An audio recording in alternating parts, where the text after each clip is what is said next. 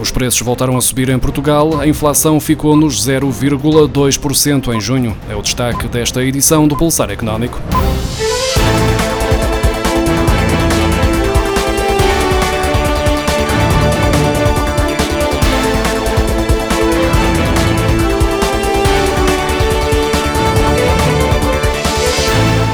Depois da queda verificada em maio, os preços voltaram a subir em junho, com a taxa de inflação a ficar nos 0,2%, de acordo com os dados provisórios publicados esta terça-feira pelo Instituto Nacional de Estatística. Em maio, a taxa de inflação foi negativa, em 0,72%, que quer dizer que os preços no consumidor baixaram no quinto mês de 2020, em resultado do impacto económico da pandemia. Os dados definitivos referentes à taxa de inflação no mês de junho vão ser publicados no próximo dia 10.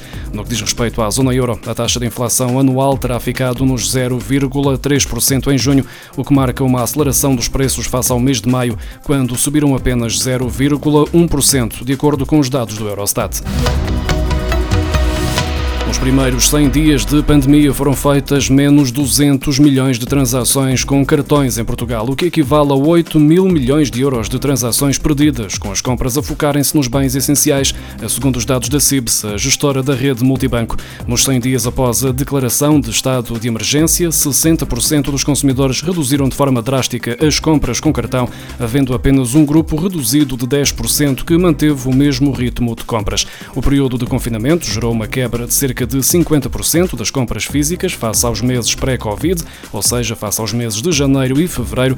Nas compras online, a diminuição foi menos expressiva, de apenas 17%, tendo em conta que estas assumiram uma maior relevância nas semanas em que os consumidores ficaram em casa. Um estudo desenvolvido pela plataforma Fixando revela que houve uma quebra de rendimentos de 344 euros por mês em pelo menos 23% da população portuguesa. As justificações apontadas para esta diminuição são os despedimentos, o layoff, a obrigatoriedade de paragem de atividade e a quebra na procura de serviços. Do total de inquiridos, 80% excluem a possibilidade de passar férias no sul do país este ano, em particular no Algarve e na Costa Vicentina. O estudo indica ainda que em julho 51 5,5% não considera ir à praia, 64% não considera ir a um centro comercial e 66,6% não tenciona entrar num restaurante. 24,4% dizem já ter reduzido os gastos, estando mesmo a poupar dinheiro com o cancelamento das inscrições em ginásios, deixaram de frequentar bares e restaurantes, além da redução ou adiamento da compra de vestuário e calçado. O estudo da Fixando foi desenvolvido junto de 11.800 inquiridos através da sua plataforma plataforma entre os dias 6 e 26 de junho. Cerca de 60% das pequenas e médias empresas portuguesas têm créditos incobráveis, quase todos em operações nacionais, de acordo com os resultados de um inquérito da Associação Empresarial de Portugal, divulgado esta semana.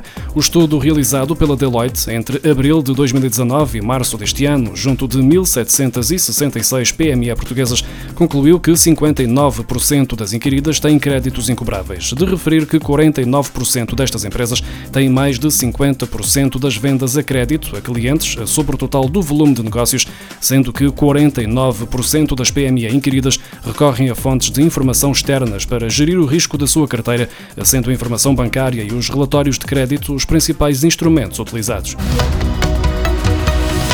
A CP Comboios de Portugal está a perder cerca de 12 milhões de euros por mês, tendo em conta a quebra da procura em resultado da pandemia. A juntar ainda as despesas com os trabalhos de desinfecção dos comboios impostas pela Covid-19, o que pressiona também as contas da empresa ferroviária.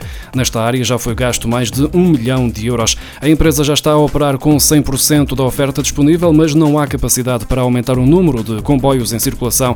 Ainda assim, atualmente, a lotação não atinge os dois terços estabelecidos para permitir o distanciamento social na maioria dos comboios. O governo quer que cerca de 17 mil funcionários públicos fiquem em teletrabalho até 2023. Os sindicatos começaram esta terça-feira a discutir o assunto com as equipas técnicas do Ministério da Modernização do Estado e da Administração Pública. Até 24 de julho estão agendadas três reuniões entre os sindicatos e o Ministério. Os sindicatos exigem aumentos salariais ou progressões na carreira para as negociações. A Federação dos Sindicatos da Administração Pública já adiantou que não aceita períodos longos de teletrabalho sem trabalho presencial, nem o recurso ao teletrabalho externo nem teletrabalho com isenção de horário.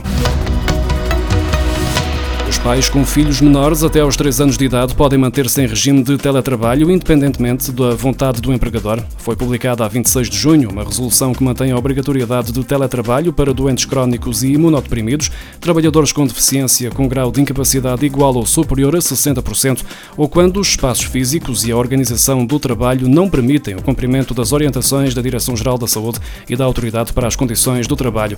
Para os trabalhadores com filhos até aos 12 anos, que durante o período mais problemático da pandemia tinham de ficar em casa devido ao encerramento das escolas e creches, deixaram agora de estar abrangidos por esta regra. No entanto, os advogados consideram que, nos termos do Código do Trabalho, o direito de trabalho à distância mantém-se para os trabalhadores com filhos até aos 3 anos de idade.